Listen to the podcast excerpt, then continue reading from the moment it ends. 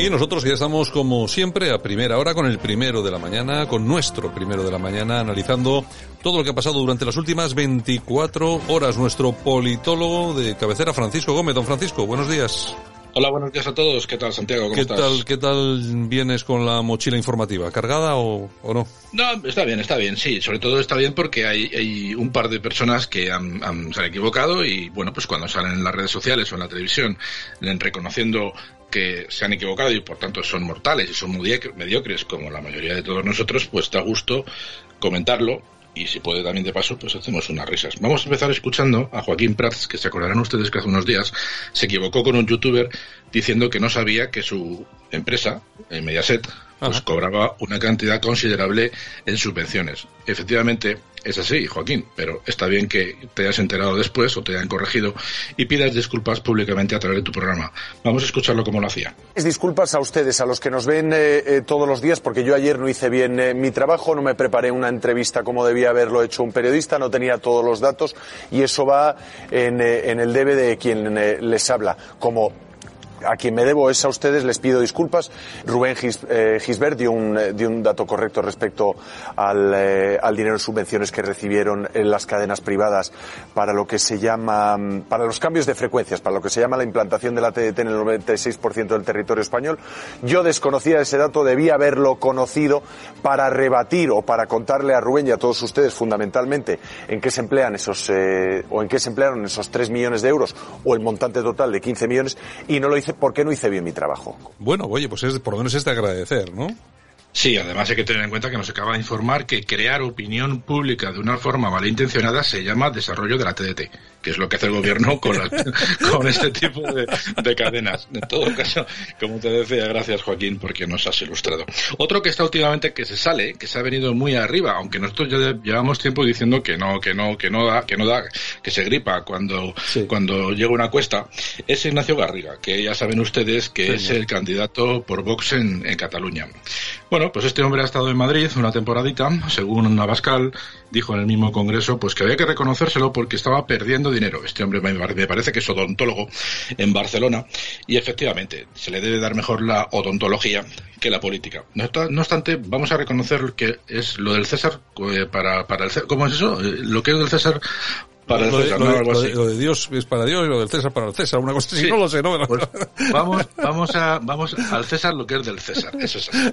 Pues vamos a escucharle un trocito de una entrevista en la que lo hizo bien y luego escuchemos otro en el que no lo hizo tan bien. Vamos a empezar. Pues mire, voy a recortar el despilfarro millonario que la mafia separatista iba perpetrando hace décadas. Y entre otras cosas, voy a cerrar esta casa, porque es una casa de manipulación, de generar odio y de generar confrontación, con un presupuesto de más de 250 millones de euros. Y lo que no puede ser es que una casa que la pagan todos los catalanes se dedique a insultar, por ejemplo, a la tercera fuerza que, política a nivel nacional. Y si yo le digo, si recorto, por ejemplo, 250 millones de TV3, eh, más de 6 millones que tiene asignados, por ejemplo, el síndic de Greujas, que no es el defensor del pueblo para nada, porque es el defensor del separatismo. Si reduzco, por ejemplo, la cantidad millonaria destinada a la mal llamada normalización lingüística, 18 millones de euros, y empiezo a hacer todas estas partidas, y además a más de 200 altos cargos que tiene la Generalitat donde instala sus palmeros, puedo garantizar que los catalanes dejen de tener barracones en sus colegios. Puedo fomentar viviendas de protección oficial.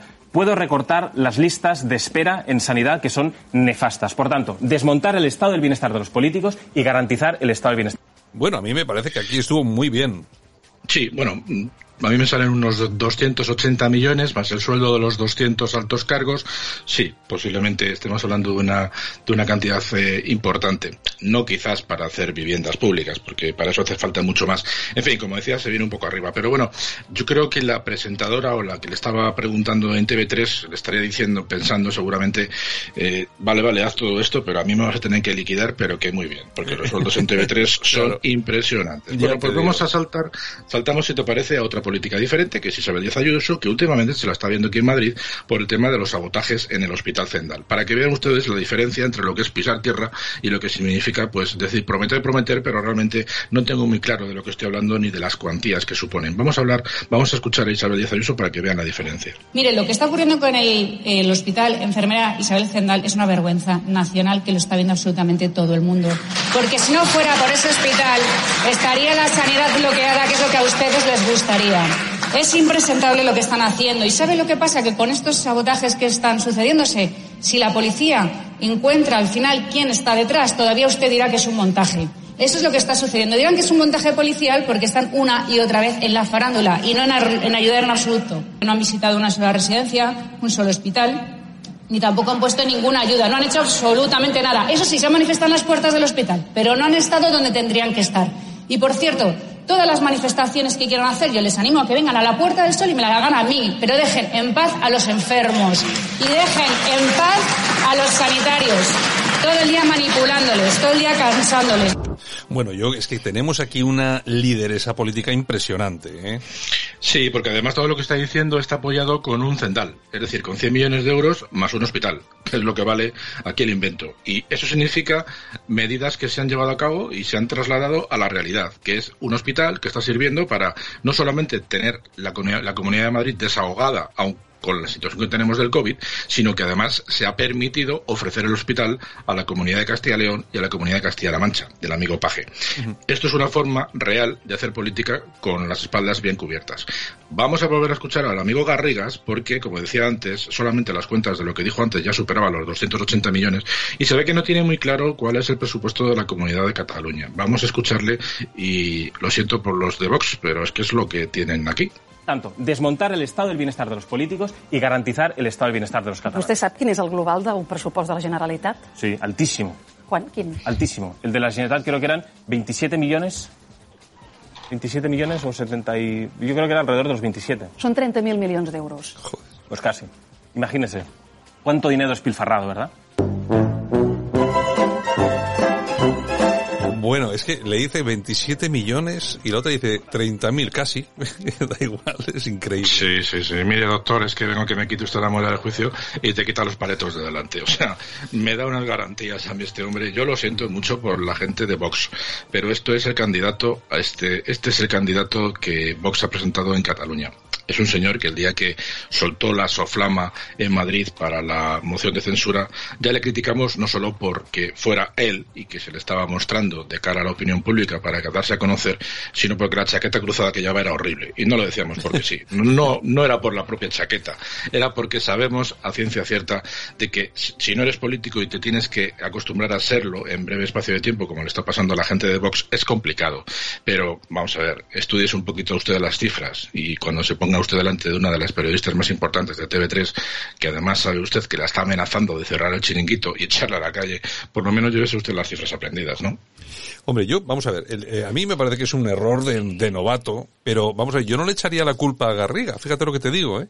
Porque yo entiendo que tiene que tener una serie de asesores, quiero pensar que tiene que haber unos asesores de campaña que son los que le tienen que ir diciendo eh, día a día, vamos a ver, esto es lo que tienes que llevar puesto, o sea, en la mochila tienes que llevar esto, y tiene que llevar aprendido de memoria una serie de datos que son imprescindibles, entre ellos, si vamos a criticar eh, cómo funcionan de diversas administraciones, eh, de Cataluña, pues saber lo que nos están costando. Si queremos quitar unas cosas para poner otras, saber de dónde tiene que salir determinado dinero o no. Ahora, a mí lo que me parece, mm, eh, una vez que le pilla, lo que me parece absolutamente horrible es que el hombre con ese vaso en la mano diga, creo que 27 millones. Y yo sí, y lo llevo, yo lo llevo diciendo dos días. Es que, vamos a ver, la sanidad catalana se gasta 27 millones en tiritas.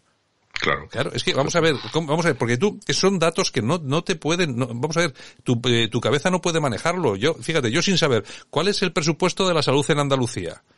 Eh, Paco, yo eh, Francisco, me imagino que tú eres como yo. No tenemos ni idea, ¿no?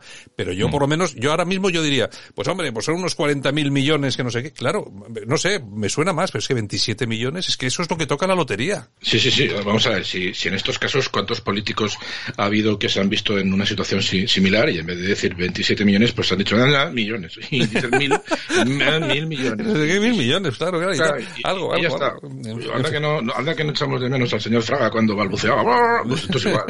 Pero, si aquí el tema está en que es un señor que minutos antes ha estado hablando de todo lo que quiere hacer, por eso hablamos de comunicación política. Eh, se ha expresado de una forma muy, muy, atorullada. Eh, las cosas las dice muy deprisa. Está especialmente nervioso y sobreexcitado. A veces hay que ir más despacio. Si no estás capacitado para hablar deprisa y pensar deprisa, pues vete más despacito, llévate tus notas, vete paso a paso, respira hondo, si al final tienes tu tiempo. No por hablar muy deprisa y tratar de explicar el máximo en una entrevista que sabemos que te dan pocas veces la oportunidad, pues tienes que intentar decir todo lo que tú harías, porque no basta con decir todo lo que te, te gustaría hacer. Tienes que explicar cómo lo harías, porque la gente ya está harta de escuchar y por eso se os llama populistas, porque no vale con decir lo que a la gente le gusta escuchar, sino que tienes que explicar cómo hay que hacerlo y de dónde vas a sacar las partidas y de dónde vas a quitar y por qué vas a quitar 200 altos cargos, porque a lo mejor de esos 200 hacen falta 198. O sea, al final hay que hablar con propiedad, que yo es a lo que voy en muchas ocasiones. Pero bueno, ya te digo, a mí me da pena porque ya te digo que la gente de Vox, y lo hemos dicho muchas veces, a mí me cae muy bien y se les tiene mucho cariño, pero sus representantes son los que tienen y con estos son los que tenemos que bregar. Yo, yo siempre lo he dicho y en este, en este programa nosotros, vamos a ver, aquí hemos eh, traído gente de Vox y tal, hay dirigentes de Vox que son magníficos, yo por ejemplo todavía tuvimos a Maya Martínez, la diputada de Vox en el Parlamento Vasco, una mujer magnífica, muy valiente, ahí está de tal, hemos tenido algún otro dirigente de Vox, eh, pero vamos a ver, yo siempre, yo critico un poco lo mismo, ¿no? Yo creo que la indigencia intelectual de los políticos, no solamente los de Vox, de todos los partidos políticos, tampoco, pero bueno, pero ahora que estamos hablando de Vox, la indigencia intelectual es bastante importante. Eh, siempre he dicho que Santiago Abascal, pues es la, cuarta pata del banco que no funciona, y luego sí tienen gente muy, muy bien preparada, pero también tienen gente muy mal preparada, como por ejemplo es Garriga uno puede ir a un, no puede ir a un debate donde sabes que te van a matar, entre comillas, eh, a ir predispuesto a meter la pata y a no saber lo que tienes que decir. Bueno, es lo que tiene cuando un partido político dice en su, en su creación y en los pocos meses después de, haber pegado el salto en Vista Alegre 1 a muchísimas personas que no necesitaban asesores políticos ni consultores en comunicación, sino que lo que necesitaban eran abogados. Pues nada, que tiren de abogados, pero para ir a los juicios y luego perderlos, como está demostrado que, está, que les está pasando. En fin. Don Francisco, hasta el lunes.